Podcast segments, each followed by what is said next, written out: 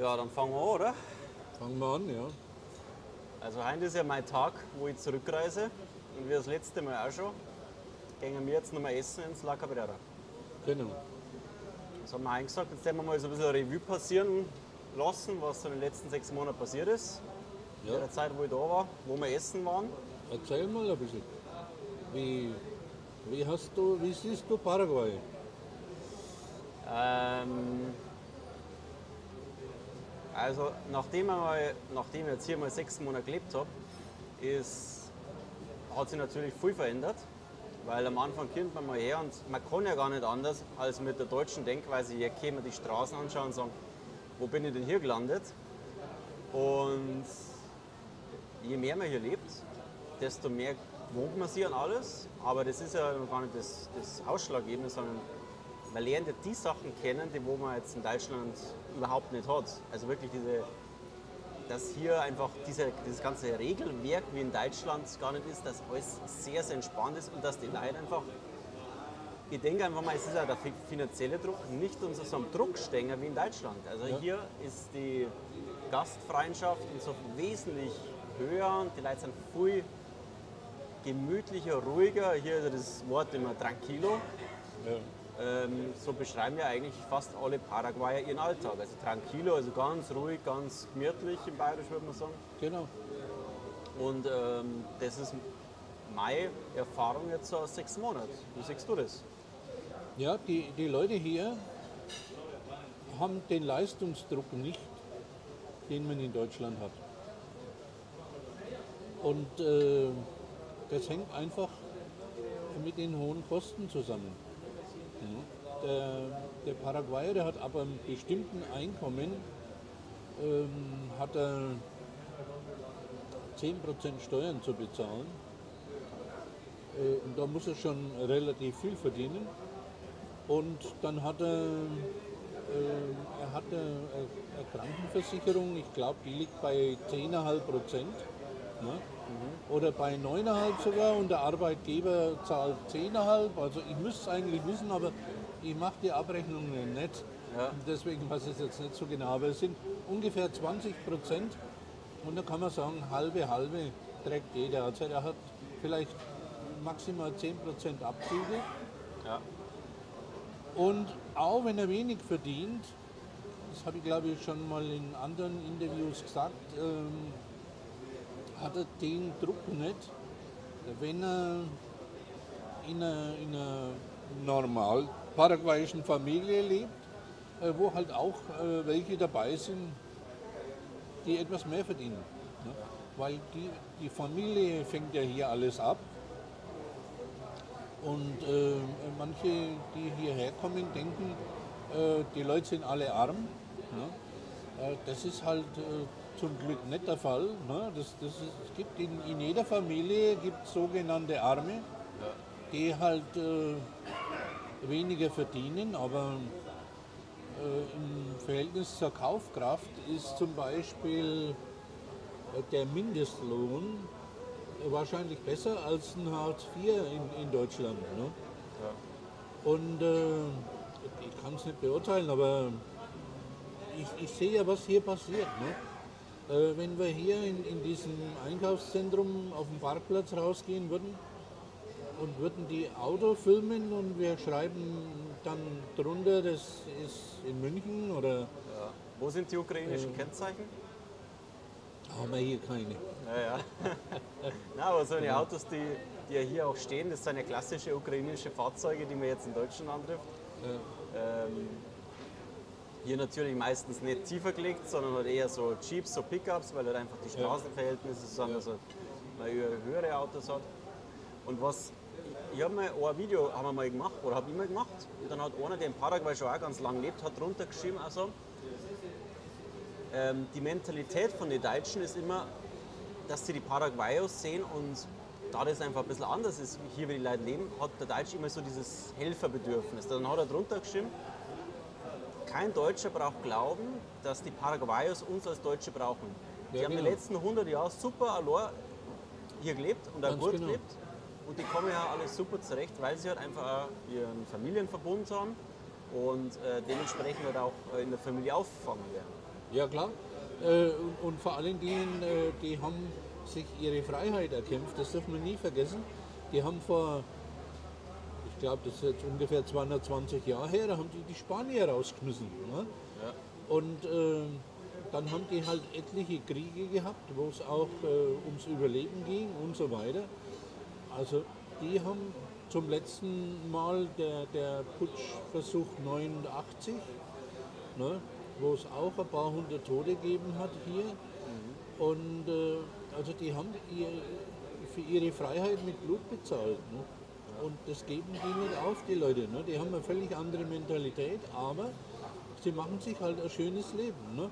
Und wenn ich, wenn ich da immer von, äh, von Nembi aus hier reinfahre, dann sehe ich äh, diverse so kleine Stände, wo, wo man Saft trinken kann und so weiter oder wo man irgendwas was kaufen kann. Und da bin ich vorhin an einem vorbeigefahren, der saß halt da vor seinem Stand und hat ein bisschen mit seinem Handy rumgespielt, ne, weil halt gerade mal keiner da war. Das, das kann man sich in Deutschland alles gar nicht mehr vorstellen. Genauso sitzen die Leute hier noch vor dem Haus und unterhalten sich mit den Nachbarn. Ne? Das war in meiner Kindheit war das, das so, dass man am Nachmittag, am Spätnachmittag, dass man da auf so einer Bank vorm Haus saß und dann hat man mit dem Nachbar gegenüber, der saß auch Ja. auf der Bank, und dann hat man sich mit denen unterhalten. Das ist, da, da kann ich mich noch erinnern als Kind.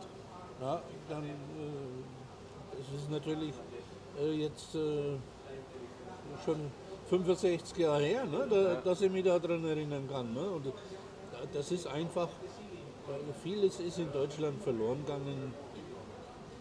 Aber nicht nur in Deutschland, in, in vielen Ländern. Ich habe das auch in Nembi, wo ich bei dir draußen in dem Apartment gewohnt habe, äh, bin ich abends mal am Sonntag so ein bisschen spazieren gegangen, da wo es halt schon ähm, dunkel geworden ist. Und dann waren da wirklich auf jedem Grundstück die Leute einfach nur in ihre Campingstühle geguckt, haben Terere getrunken. Ja. Die haben nicht mehr was gegessen, sondern haben einfach nur geratscht die ganze Zeit. Dann haben wir hier genau. so mit meiner deutschen Denke auch gedacht, das, das, das gibt es ja gar nicht mehr. Was machen die denn den ganzen Tag? Die sitzen nur da und Black gesagt, genießen das Leben. Ganz genau, ganz genau. Das ist für, für unser einen schon fast unvorstellbar. Ne? Also gut, ich, ich meine, ich bin ja schon lange weg aus Deutschland. Ne? Ich, ich habe ja eine lange Zeit in Griechenland gelebt und in Spanien auch und äh, äh, da sind die Leute eh anders drauf. Ne? Das, ist, äh, das habe ich schon sehr, sehr frühzeitig gelernt. Deswegen bin ja damals 77 schon aus Deutschland weg. Ja, weil da haben mir meine früheren Kollegen, die haben mir immer erzählt, was die machen, wenn die in Rente gehen. Dann haben wir gedacht, das mache ich lieber gleich, weil vielleicht gehe ich gar nicht in Rente. Ne? Ja. Äh, Du siehst ja, ich, ich bin äh, voll am, am Machen. Ja. Äh, ich habe gar keine Zeit in Rente zu gehen ne? und auch gar keine Lust. Ne? Ich wüsste gar nicht, was ich den ganzen Tag machen soll. Wenn, wenn, ne? Mir ist es lieber, ich mache meinen Job äh, so, wie es mir halt Spaß macht. Ja. Und alles andere macht meine Tochter und, und meine Frau. Ja, vielleicht man wir kurz, wünschen, ne? vielleicht gehen wir nochmal so Revue passieren lassen, wie eigentlich wir uns kennengelernt haben und wie so die Schritte von mir waren nach Paraguay. Ja. Weil vor über einem Jahr, im Januar, war ihr noch in Kiew und da haben wir zwei ja unser erstes äh, Interview danach Genau, gemacht. ja. Genau, da warst du noch in Kiew, ja. Und da hast du ja damals schon äh, prophezeit, ähm, was passieren wird in der Ukraine. Also du hast ja im Endeffekt genau vorausgesagt, dass das, was jetzt auch passiert ist, genauso eintreten wird. Ja, ja. Dann war zwei Monate später, ich bin dann in die Türkei dann geflüchtet, ja, äh, war genau das. Ja, ja, klar. Es, äh, das war relativ einfach vorherzusagen. Ne? Ja, Denn die Amerikaner, die haben es ja zugegeben. Ne? Ja. Da gibt es ein Video von 2015, wo der George, äh, Soros, oder?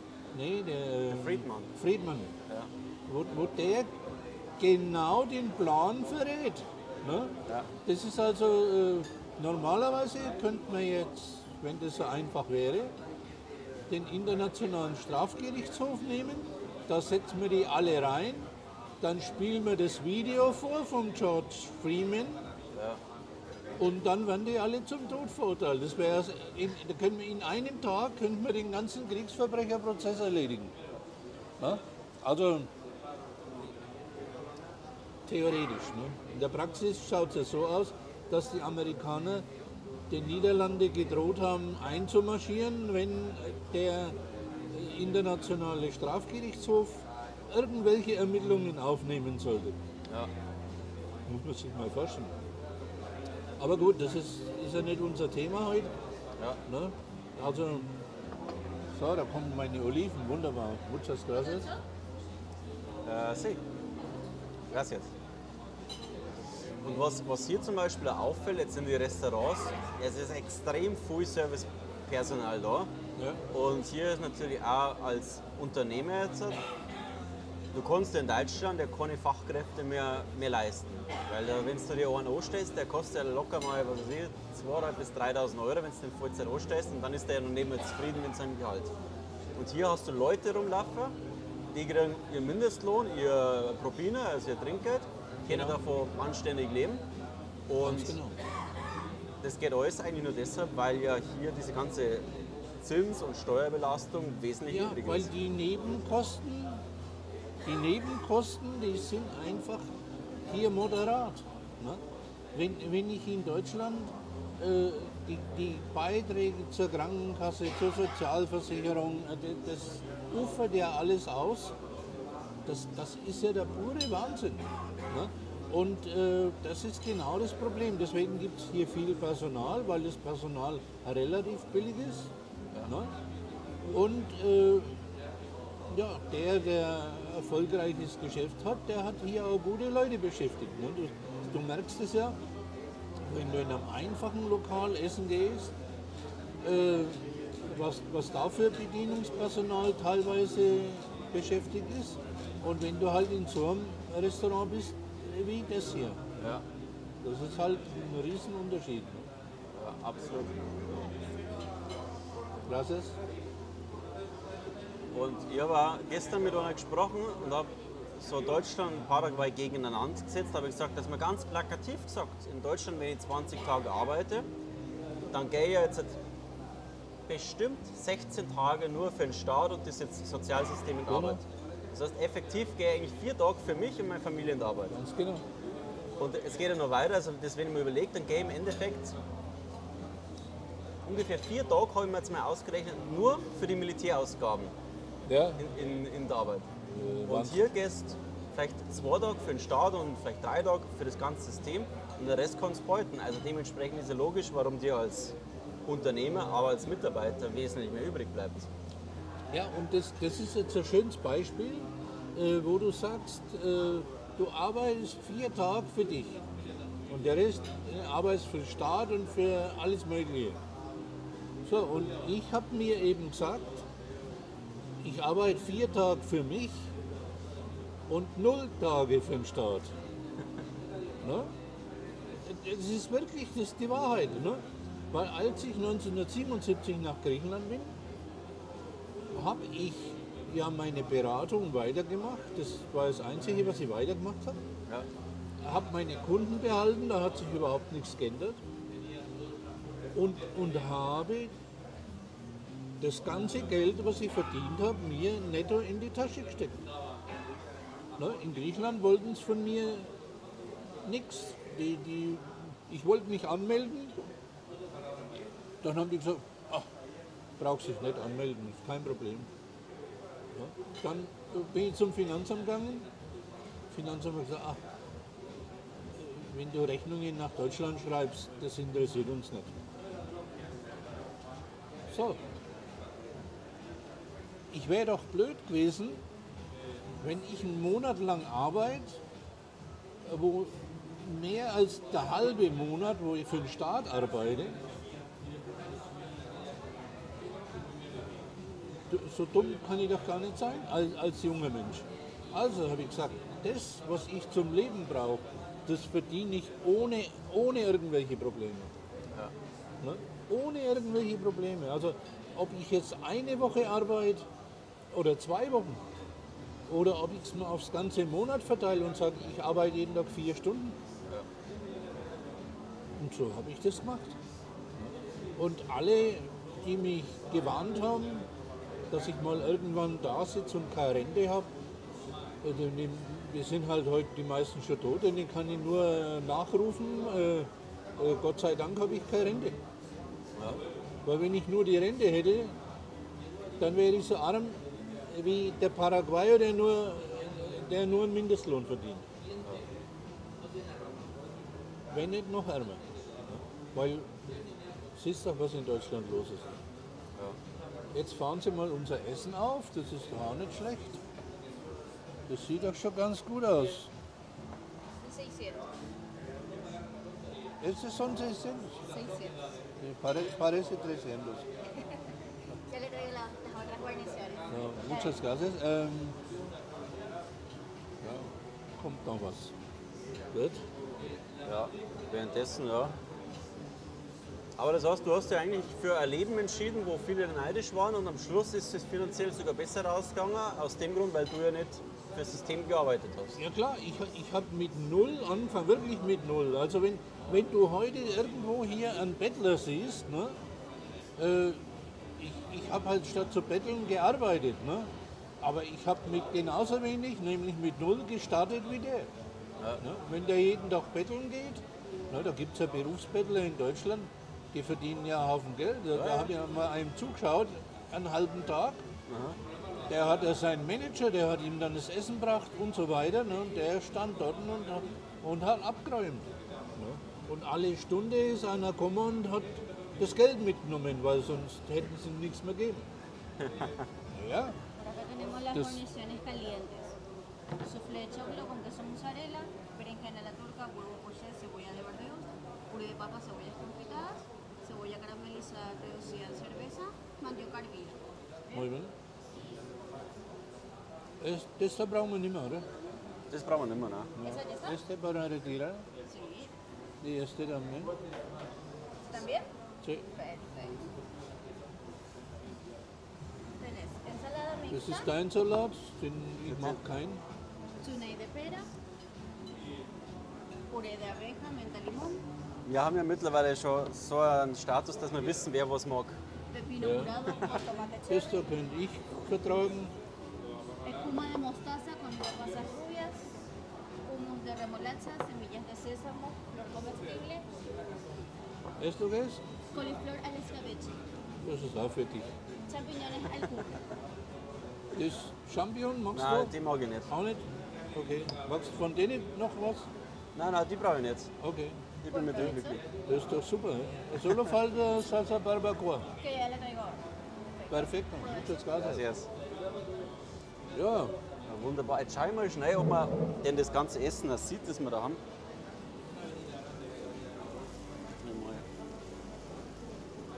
Äh, was ist denn das, was wir da essen? das ist ein Rumpsteak. Wir haben ja beide das gleiche. Ja. Ja. Eine Portion hat 400 Gramm, die andere 600. Ja. Also bei 400 geht es halt hier los. Das weiß der mittlerweile. Ja. Es gibt ja kaum eine, äh, eine Churrascaria oder ein, ein Grill, äh, wo man irgendwas unter 400 Gramm kriegt. Ne? ja. Also da ist ja mittlerweile auch, es ist ja lächerlich, wenn du in Deutschland dann so 250 Gramm noch hast. Ja, da gibt es ja 180 Gramm Steak. Ne? Das ist, da, da, da gehe ich gar nicht. Das, das kann ich gar nicht haben. Also, nee, das passt schon so. Ja, dann äh, machen wir mal kurze Unterbrechung. Und Wir kümmern uns um all das und dann geht's weiter, oder? dann geht's weiter, genau.